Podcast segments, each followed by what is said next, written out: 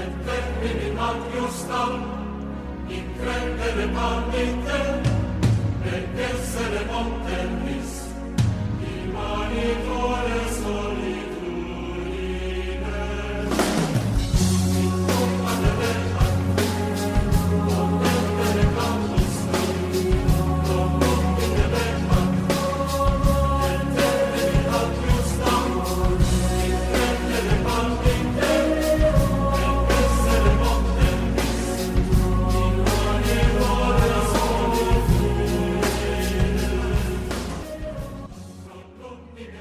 tal? Bienvenidos al episodio 3 del podcast Yahat, que como usted sabe es el órgano oficial del colectivo de estudios críticos de religiones.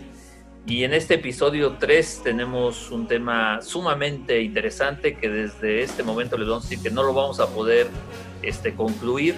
Es un tema muy apasionante y que da para mucho. Entonces hoy vamos a platicar de Porfirio Miranda, un personaje singular del siglo XX mexicano, eh, que no quiero abundar más porque además tenemos un experto para hablar de él. Estamos refiriéndonos a Molay Maza Ontiveros, él es licenciado en Historia y Sociedad Contemporánea por la Universidad Autónoma de la Ciudad de México, es un lector asiduo de filosofía en general y de Porfirio Miranda en particular. Y bueno, él se tituló con una tesis dedicada precisamente a Porfirio Miranda y de él vamos a, a- a platicar. Molay, ¿cómo estás?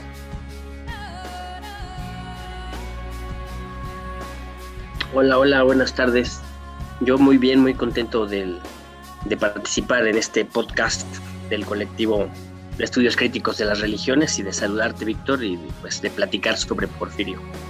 Bueno, pues es- este, esperemos que lleguemos a buen término. Este, lo vamos a hacer muy coloquial porque pues fuimos compañeros de aula, eh, pertenecemos al mismo colectivo, entonces esperemos que sea una plática de lo más cordial ante un tema que, insisto, eh, es muy interesante y, a veces muy difícil de comprender. Pero bueno, vamos a empezar entonces para situar a la gente, Molay, si te parece, antes que nada y como una forma de contexto tendría que pedirte que a grosso modo nos platicaras, a grosso modo, porque vamos a entrar un poquito en algunas cosas, de. ¿Quién es Porfirio Miranda? ¿Qué es lo primero que tenemos que, que saber de él para podernos ubicar antes de hablar de su obra y de otras cosas? Sí, bueno, primero hay que decir que Porfirio Miranda es un filósofo mexicano, nacido en 1924, en plena posrevolución, y que estudió en escuelas jesuitas, se formó como sacerdote católico, pero estudió además de teología, exégesis, estudió filosofía, estudió economía, estudió ciencias este, ciencias económicas, pues, ¿no? Estudió sociología, tuvo estudios de historia y finalmente se, se convierte en filósofo y su obra es una obra exegética bíblica y una obra filosófica donde toca diferentes temas entre desde la ética hasta, hasta filosofía de la ciencia. Y este, tiene una característica muy peculiar, es lo que yo digo en mi, en mi trabajo de tesis, es que siendo un filósofo que desde mi punto de vista es tan importante y tiene aportaciones tan, tan este, que pueden ser hasta polémicas, pues es poco leído. ¿no? Entonces la, la, la, intención de trabajar sobre él pues es eso, ¿no? hacer que se conozca más, que se promueva, que se le estudie y, es, y que se le critique también. ¿no? Sí, claro, sobre todo eso, ¿no? que se le conozca para poder ser este, criticado. Exacto. Una, una este, una segunda pregunta que tiene que ver este, con algo personal, eh, eh, también para que a nuestros este, escuchas eh, les quede un poquito más claro. Pero ¿cómo llega tu persona Porfirio Miranda y cuál fue la motivación personal para dedicarle tu investigación de licenciatura? Sí, es bien personal eso porque justamente yo hice lo que no se debe hacer en un trabajo de tesis, que es cambiar de tema, ¿no? Pues mi, mi, primer trabajo de tesis iba a ser sobre la historia del Partido Comunista de México, marxista-leninista, que es un, una pequeña parte del movimiento comunista en nuestro país, de los años 70 hacia, hacia nuestra actualidad. Pero eh, en las clases de filosofía yo me, me- me- tengo una formación cercana al marxismo, he llegado a la filosofía de Hegel, me he apasionado con la filosofía de Hegel y entonces empecé a tomar unos cursos sobre Hegel la, fenomenología del espíritu y diferentes obras por el profesor este, Mario Rojas, de ahí de la Universidad Autónoma de la Ciudad de México. Y estudiando a Hegel, llego a un texto que se llama Hegel tenía razón, que es una obra de, de José Porfirio Miranda, que es una de las mejores obras en español, una de las mejores obras en buen mexicano que ayudan a entender la filosofía de aquel filósofo alemán. Y entonces a partir de esa lectura empiezo a observar, a leer otros títulos. Porque yo estoy leyendo este texto de la Hegel tenía razón, de Miranda, y, y leo ahí que, que este mismo autor, que traduce a Hegel y que lo explica también, veo que tiene otros libros que se llaman Marx y la Biblia, El ser y el Mesías, Comunismo en la Biblia, y entonces ahí dije, ¿qué pasó? ¿Qué es esto? ¿no? ¿Cómo es que yo tengo tantos años, soy un, un hombre relativamente joven, pero empecé muy chiquito a leer a Marx, y entonces este, yo tanto tiempo leyendo a Marx y filósofos marxistas y nunca me había encontrado con este filósofo mexicano que tiene textos sobre Marx, pero que además se mete en temas este, religiosos. ¿no? Y entonces ahí me apasioné, me metí a leerlo y ya decidí, no, no, no, o sea, ¿qué hago yo haciendo una tesis sobre el Partido Comunista? Eso que lo hagan otros compañeros, yo quiero hacer mi tesis sobre Porfirio Miranda. Y ya de ahí me, pues me enamoré, me enamoré intelectualmente de este autor. Sí, este, nos consta a los, que te conocemos de cerca. Además, este, pues sí, eh, eh, y creo que la gente lo está notando. eh, hay un gran apasionamiento de, tu persona sobre este personaje. Y, con base a esto paso la, a- la siguiente pregunta. En tu tesis nos cuentas que Porfirio Miranda fue jesuita, teólogo, exégeta bíblico, filósofo crítico, marxólogo heterodoxo, perdón. ¿Y, y tú con cuál faceta de, de todas estas facetas te quedas? Yo eh, imagino cuál, pero cuéntanos tú y explícanos por qué. Me, me quedo con todas, todas me gustan mucho. Ok. Pero, pero el Miranda que más me, que, que me apasionó y que me atrapó es el Miranda comunista, ¿no? O sea, no, no marxista, comunista. Y justo Miranda es uno de los filósofos que explica que no es lo mismo, ¿no? Incluso hay militantes del marxismo y del comunismo que, que creen que son sinónimos. Ser marxista es ser comunista. Y, y Miranda explica que no, que no es así y por qué no es así. Pero además explica otra cosa más interesante que es este, que no existe la dicotomía entre ser comunista y ser cristiano. Y entonces Miranda explica en su obra que ser un verdadero cristiano implica ser comunista.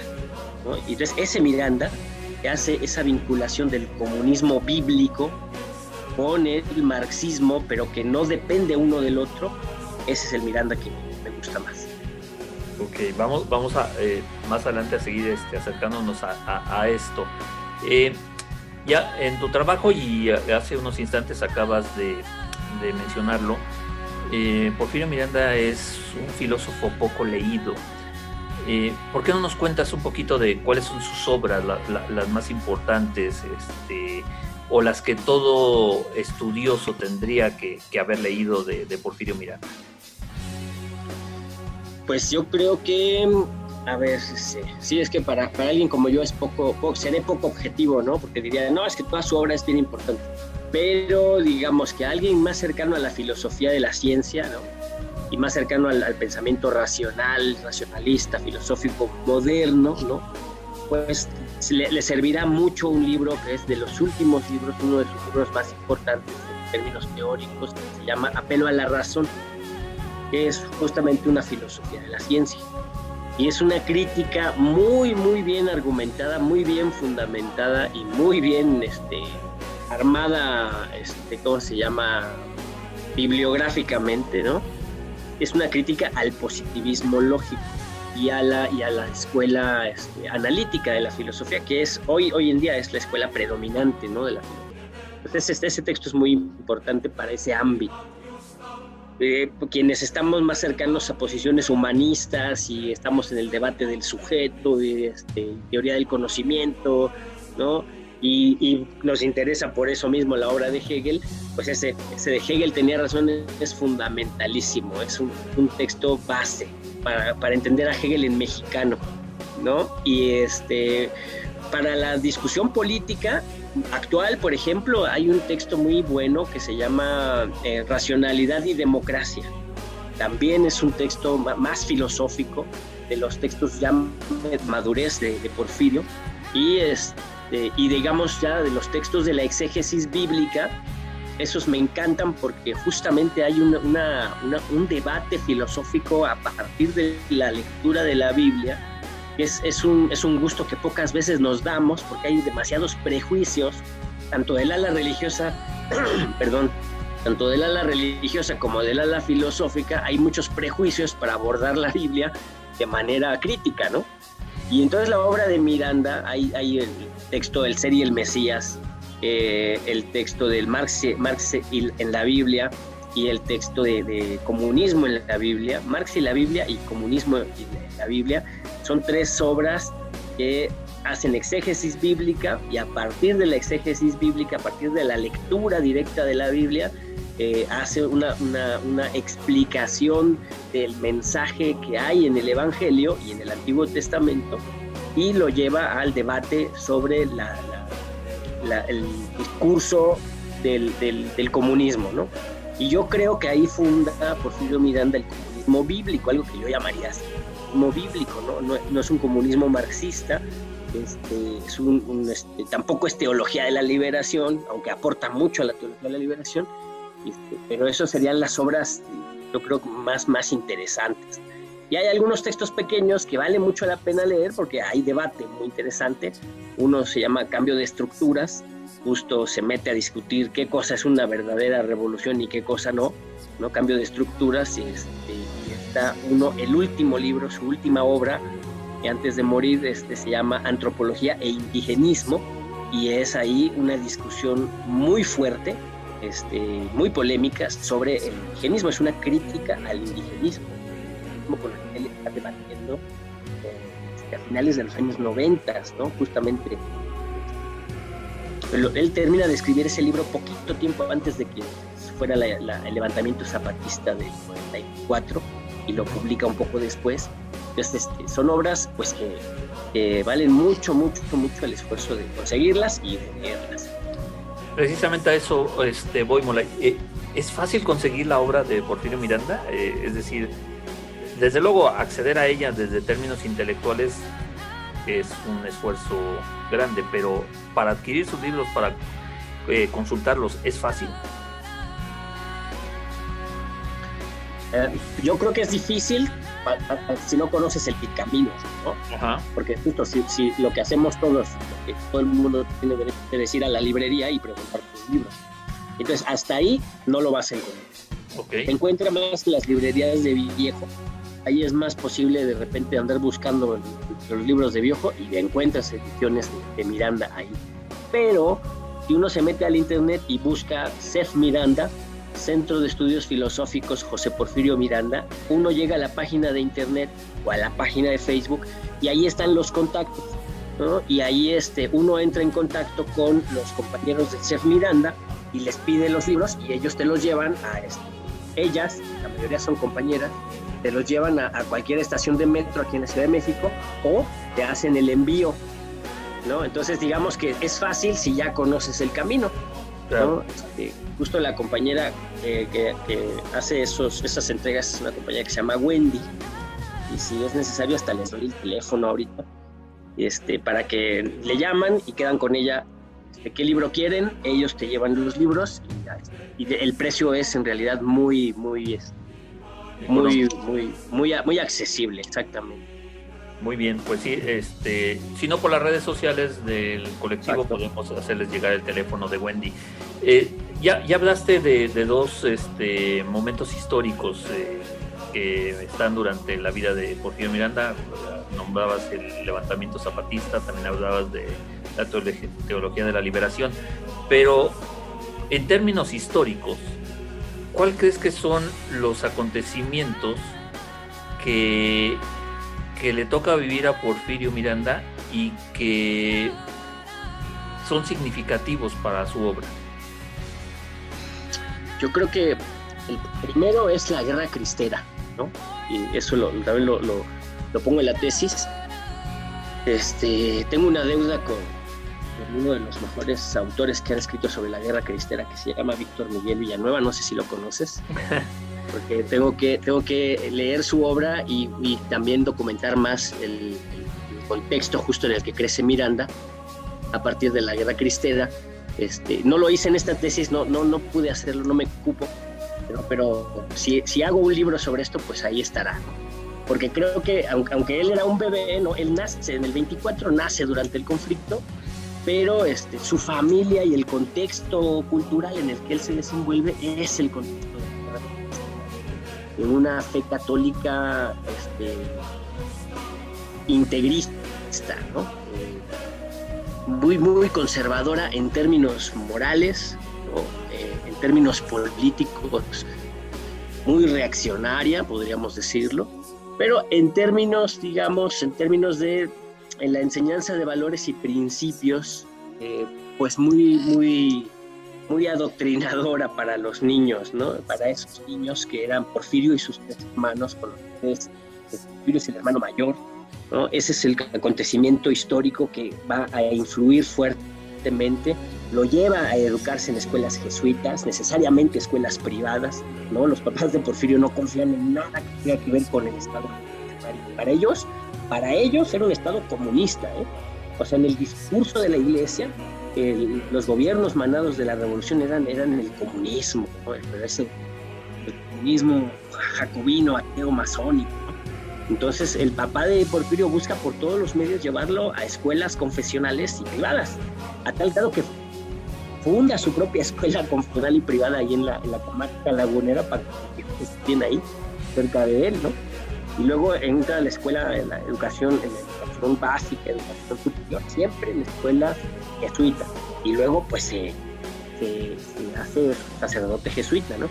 El otro gran acontecimiento que impacta en su obra, en su obra y en su vida, pues es la guerra, la Segunda Guerra Mundial, ¿no?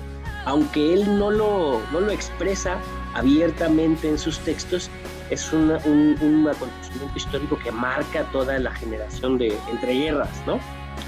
Y había que fijar posición, y yo creo que eso, eso empuja a toda una generación, incluido Porfirio, a fijar posición, aunque ellos formaban parte de la iglesia, que, que necesariamente era un ámbito eh, conservador a nivel mundial, dentro de la iglesia fijan posición con este, un sector, ¿no? con un polo de la guerra, y no es con el polo de la, del eje, digamos, ¿no? sino que ellos fijan posición con el polo este, de la República, de la Unión Soviética, ¿no? de las, del socialismo al final, aunque no son socialistas, pero él simpatiza más con quienes combaten al nazismo, este, a pesar de que él está dentro de la iglesia. ¿no?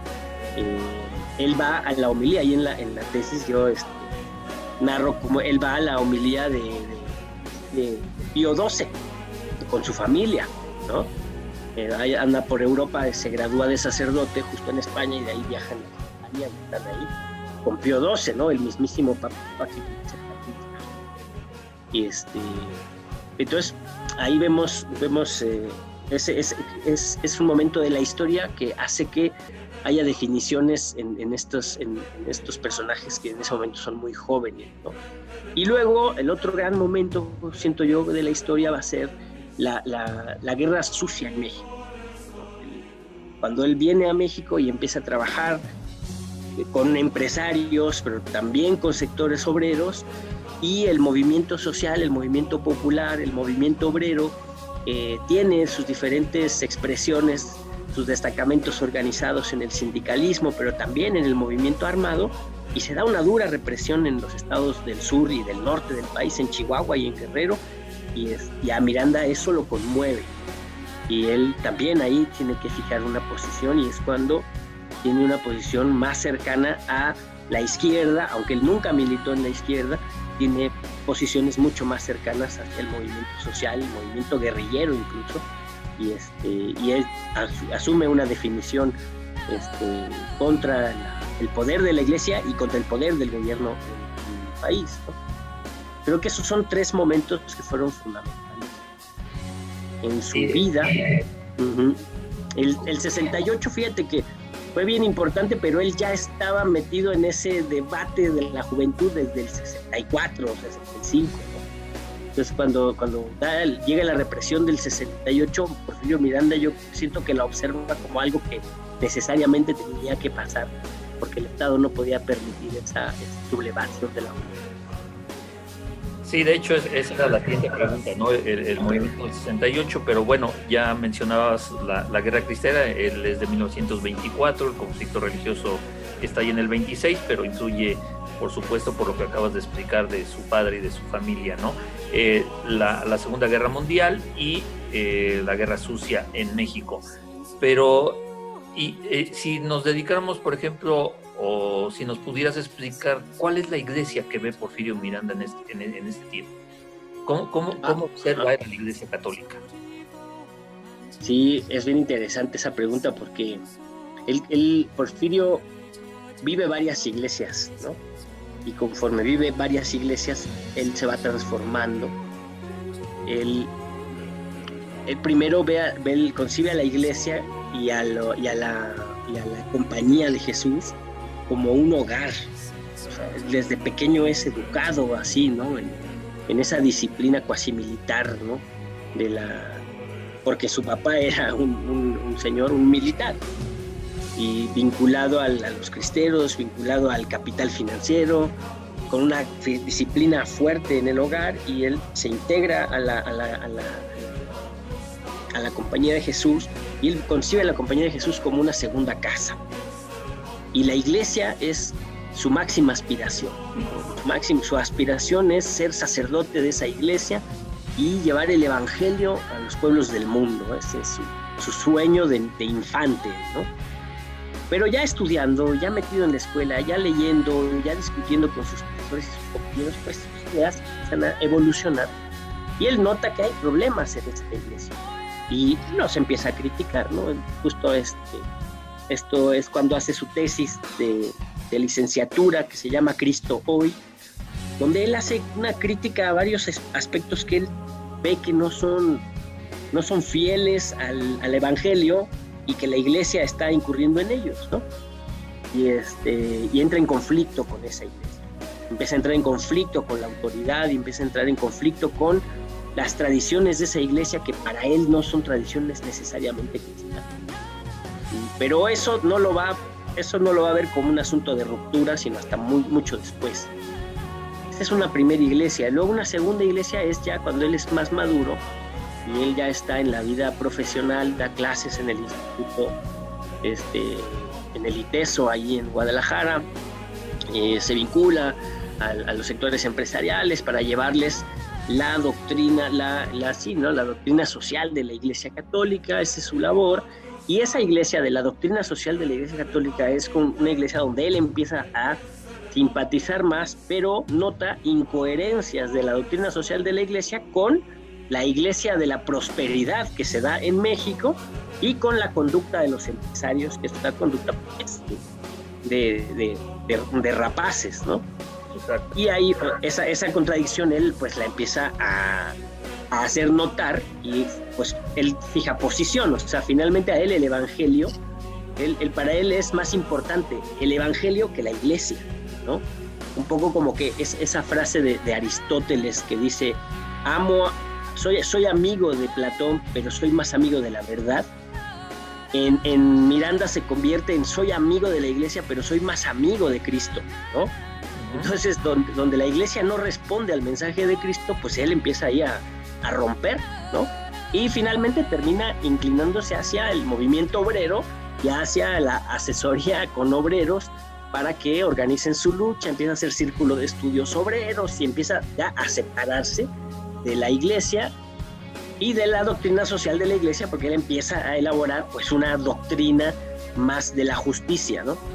Y entonces llega la época del Concilio Vaticano y entonces llega la iglesia postconciliar, y es una iglesia donde él cree, tiene expectativas de que ahí puede haber una recepción de su forma de concebir el cristianismo.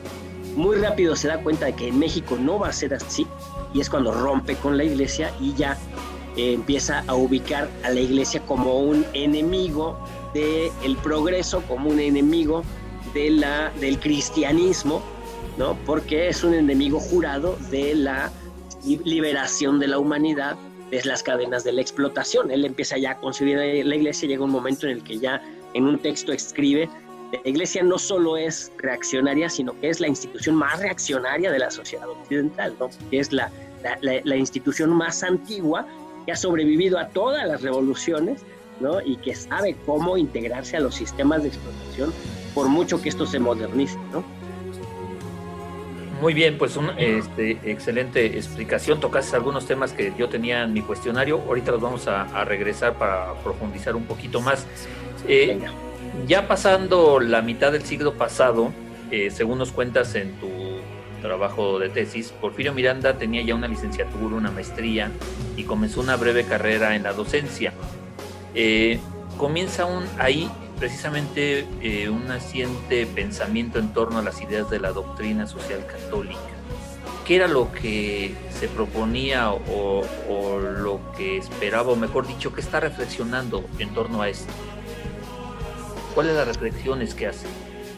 Sí, Miranda elabora un concepto que es cristiano, pero digamos que Miranda este, lo, lo hace filosófico, que es el de la dignidad infinita de los seres humanos. Ese concepto se expresa en la Biblia, toda la doctrina del amor al prójimo y los diez mandamientos, aunque le faltan más mandamientos, pero ahí se expresa. Y se expresa en la filosofía, en la, filosofía de Kant, en el imperativo categórico kantiano. Y Miranda eso lo trata de llevar hacia la hacia la coherencia con la doctrina social de la Iglesia Católica. ¿no? Entonces, de tal manera que la doctrina social sea un mensaje que permita dignificar la vida de los seres humanos, sobre todo reconocer la dignidad de quienes viven explotación, de quienes viven pobreza, de quienes viven marginación. Y entonces, ¿quién tiene que reconocer esa dignidad? El poderoso tiene que reconocer esa dignidad. ¿Y qué tiene que hacer? Pues tiene que dejar su papel de, de poderoso y de explotador, ¿no? Entonces, en, el, en, el, primer Miranda, este papel es el papel de la iglesia, ¿no? Es el papel, es el papel de esa doctrina, de la Rerum Novarum, que, que Miranda no la lee en clave antisocialista, ¿no? Miranda la lee en clave dignificadora, ¿no? Miranda no, no, no, no, no lee este, esa, la, la, Rerum Novarum con la astucia de Marx, ¿no? que dice, Marx dice, no, esto es socialismo reaccionario, ¿no? Y, pero Miranda no, Miranda no es, en esa época cuando Miranda se acerca a esta doctrina este, y la profesa, porque Miranda escribe un libro que se llama este, Hambre y sed de justicia, es su primer libro publicado, donde es una crítica de la Revolución Mexicana a partir de la doctrina social de la Iglesia Católica. Pero en ese texto él se radicaliza más que la propia doctrina social de la Iglesia. Sin embargo, aún defiende la propiedad privada. Y eso es, es una parte bien interesante, porque hay una defensa de la propiedad privada de los medios de producción frente a la abolición que propone el socialismo y el comunismo. Pero esa defensa de la propiedad privada de los medios de producción no es la defensa de la propiedad privada burguesa, ¿no? O liberal, sino que es una defensa de la propiedad privada entendida como la capacidad de cuidar y distribuir los bienes. Quien es dueño de algo tiene que ser capaz de cuidar eso y distribuirlo entre los demás. Así concibe la propiedad privada Porfirio Miranda, ¿no? Y este y él trata de hacer que la doctrina de la iglesia, la doctrina social de la iglesia profese ese concepto de propiedad, frente a la propiedad burguesa. Y dice Miranda, la propiedad burguesa se concibe como el derecho de utilizar y destruir lo que es tuyo. ¿no? Como es tuyo, tú lo usas hasta que se acaba. Y entonces dice, dice Miranda, esa racionalidad de la propiedad burguesa destruye al ser humano y destruye al planeta.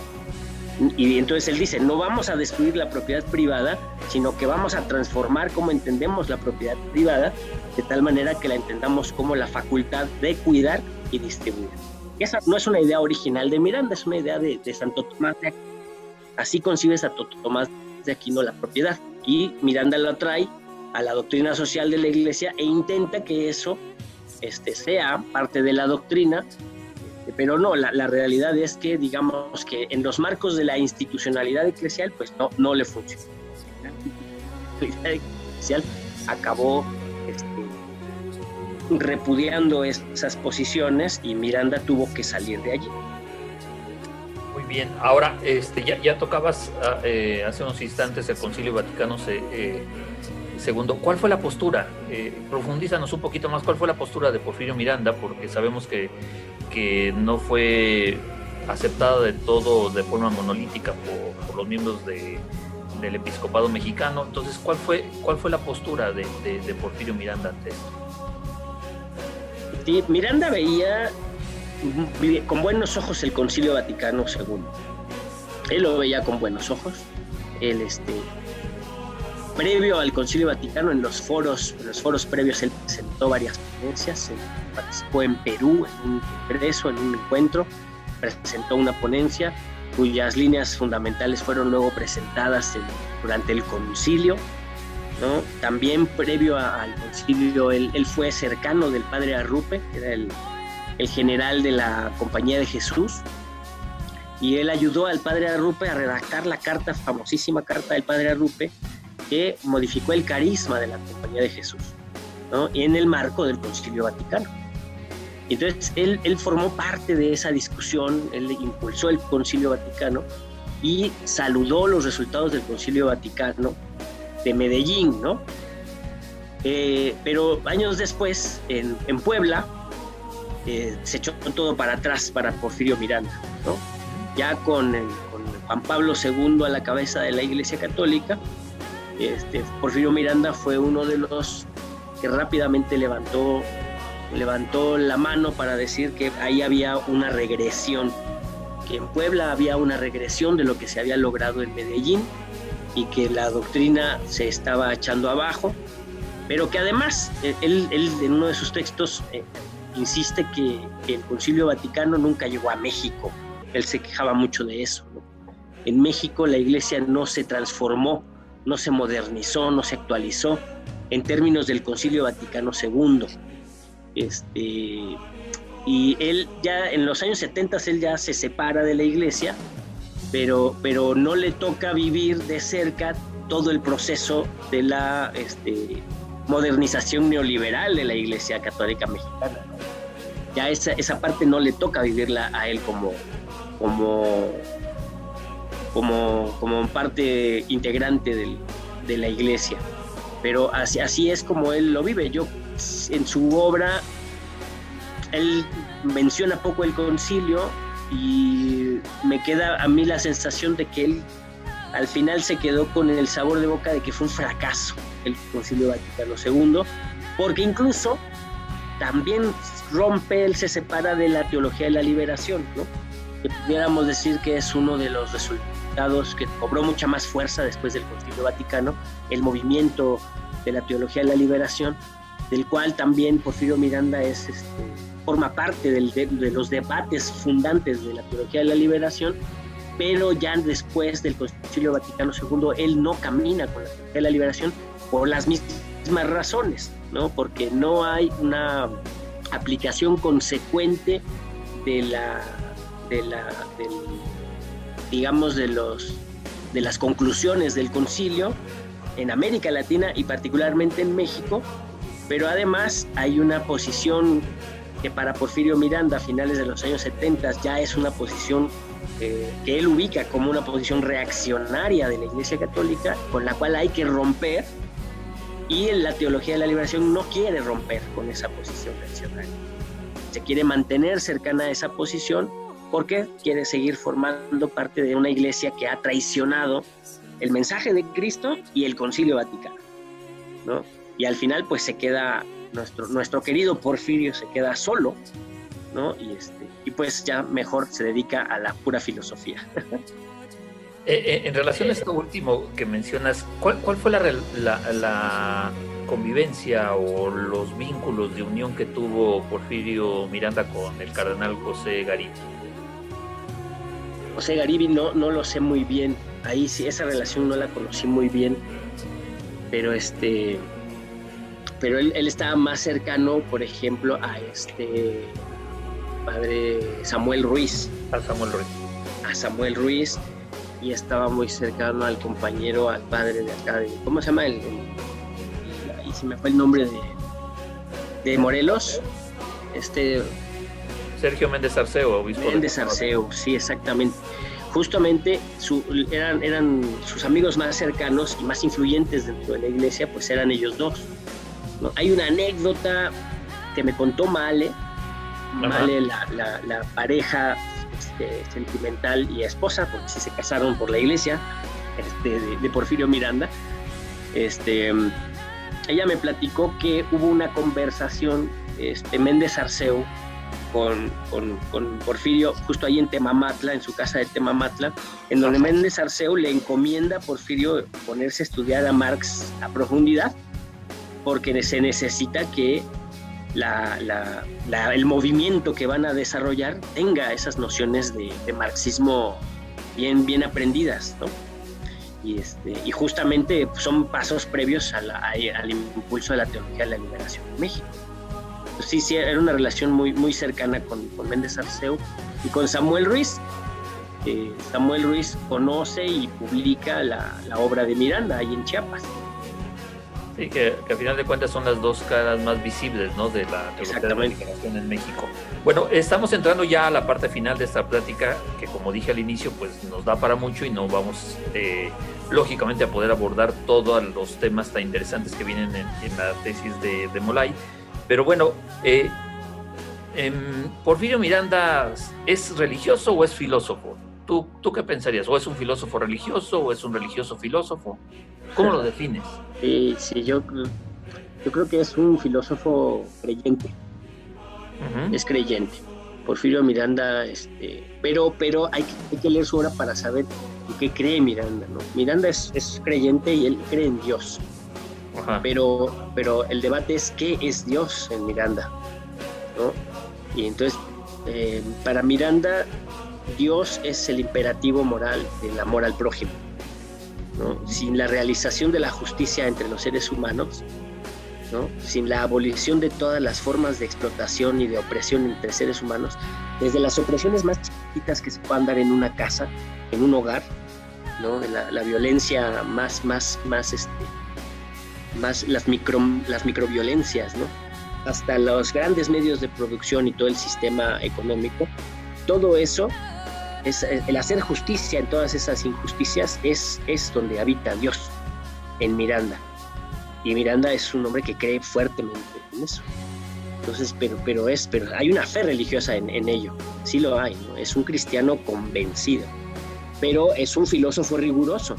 Y eso es lo interesante de la, de la exégesis bíblica de Miranda, es que es una exégesis este, con, con pretensión de validez universal, rigurosidad científica no, no es un, un, apasionado religioso que trata de, este, ¿cómo se llama?, meter un elefante en una madriguera de zorra, ¿no? Ah. Porque más bien él, pues, se somete al, al escrutinio de la racionalidad, donde, donde encuentra vinculaciones, las, las desarrolla, y donde no las encuentra, pues dice, bueno, aquí no hay nada, ¿no? Y vamos. Pero es, es, este, es un filósofo muy riguroso y un, un este, y un pensador, pues sí, con fe, mucha fe. Pero Okay. sí, como filósofo es, es, es Un bastante. filósofo creyente. Ok, Así es. siguiendo con este tema porque me llamó muchísimo la atención y estas preguntas son más este, en la curiosidad personal. Eh, me llama la atención poderosamente cuando abordas el concepto de revolución que Porfirio Miranda tiene en mente y que es, según entendí, tú me corregirás por favor, instaurar el reino de Dios en la tierra, la fraternidad universal y la justicia interhumana. ¿Podrías abordar un poquito en ese, en ese sentido? Sí, es este. Es la, la, la interpretación que, que hace Miranda justo del sermón de la montaña. Él dice, y que es más bien, no, no es el único Miranda que hace esa, esa interpretación, ¿no? Dice, ¿qué es lo que quiere decir Cristo cuando habla del reino de Dios? ¿No? Entonces él, él señala como el reino era la palabra que se usaba para hablar del, ¿no? del- del Estado, de la comunidad política, de lo que los, los griegos llamaban polis. Eh, entonces, en buen español eso podría decir el estado de Dios. ¿Y qué quiere decir con Dios?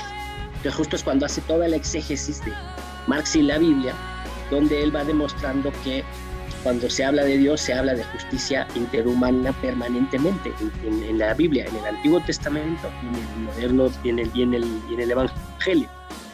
Entonces él, él dice cómo el Dios necesita esta justicia interhumana, ¿no? Esta, la justicia interhumana es la superación de relaciones de dominación, ¿no? Eh, relaciones de dominación entre de hombres a mujeres, de, a, de, adultos a niños, de jóvenes a ancianos, ¿no? o de diferentes a otros diferentes, ¿no? de blancos a negros, ¿no? de capitalistas a trabajadores, de la ciudad al campo, de la industria a la naturaleza, ¿no? o sea, todas estas relaciones de dominación son relaciones de dominación que necesitan ser superadas, no destruidas nada más este, en una hecatombe, ¿no? sino superadas de manera racional y de manera ética para lograr justo un estado de justicia, ¿no? cuando el reino de Dios es el estado de la justicia.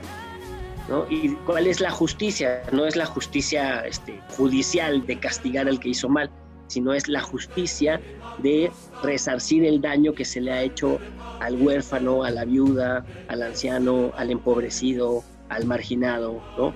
a los pueblos indígenas.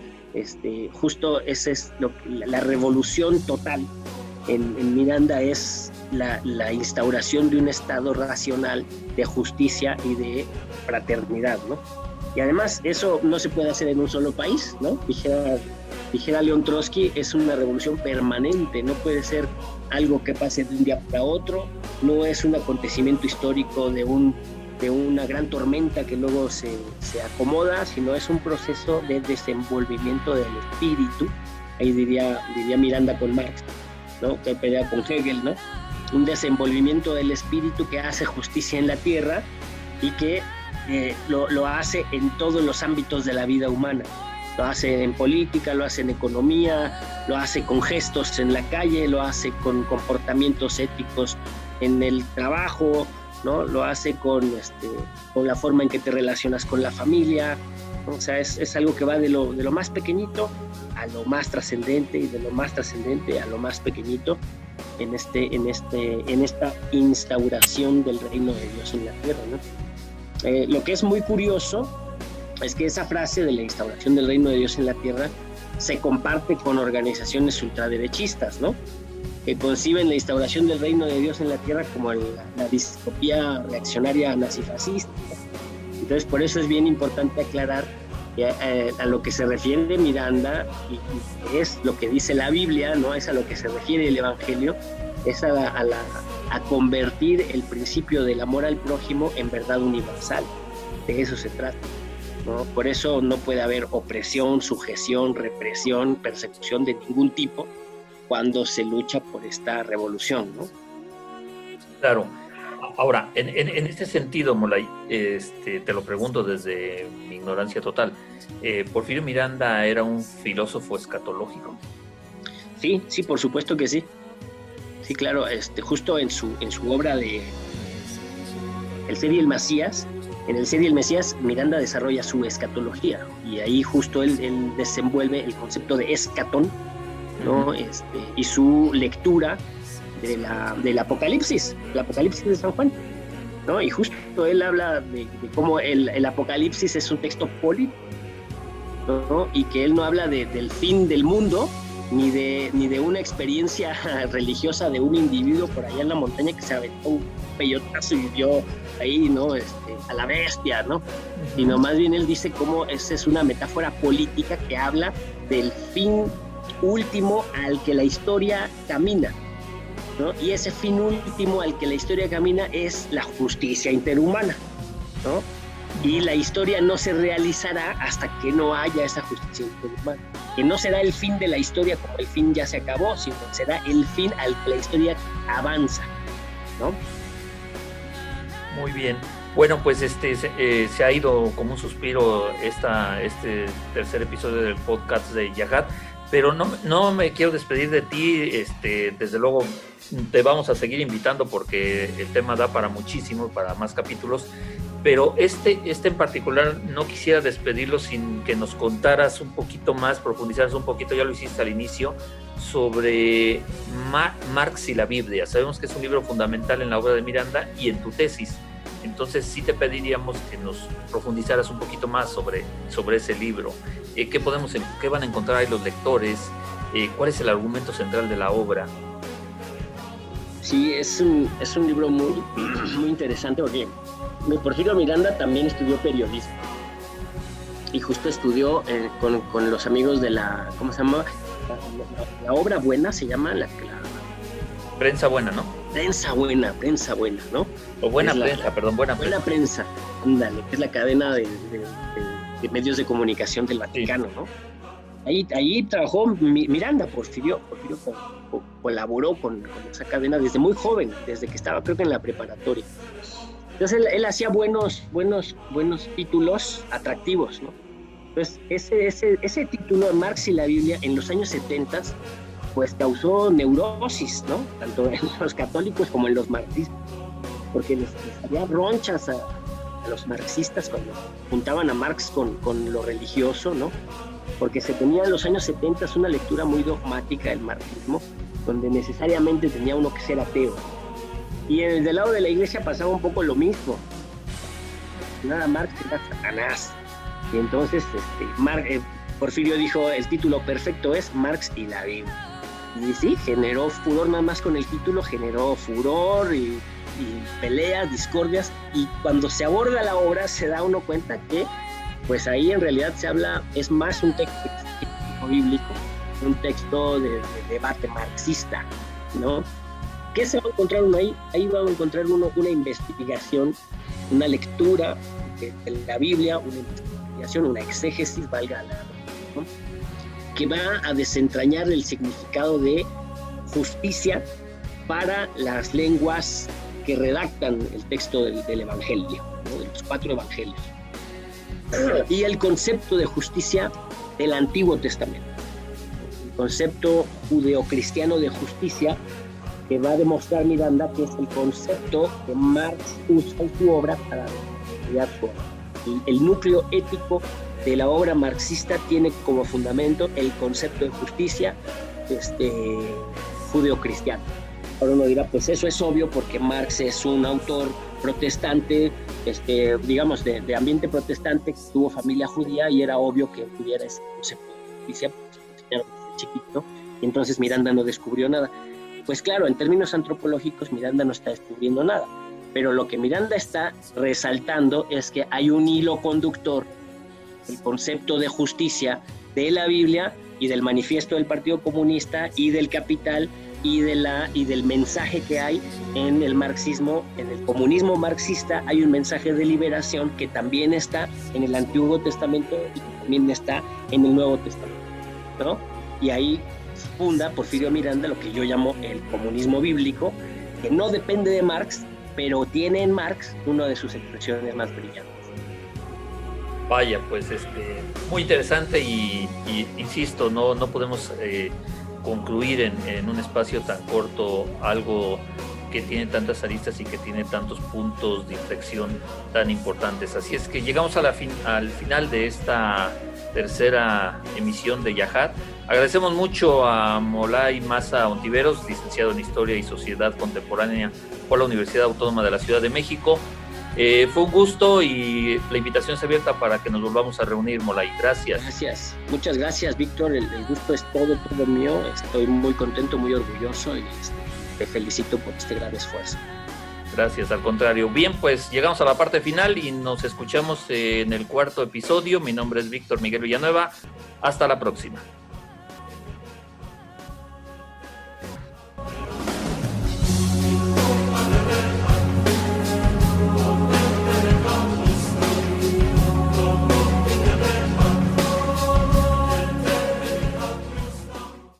El podcast que acaba de escuchar tiene el objetivo de difundir el conocimiento académico. No tiene fines de lucro.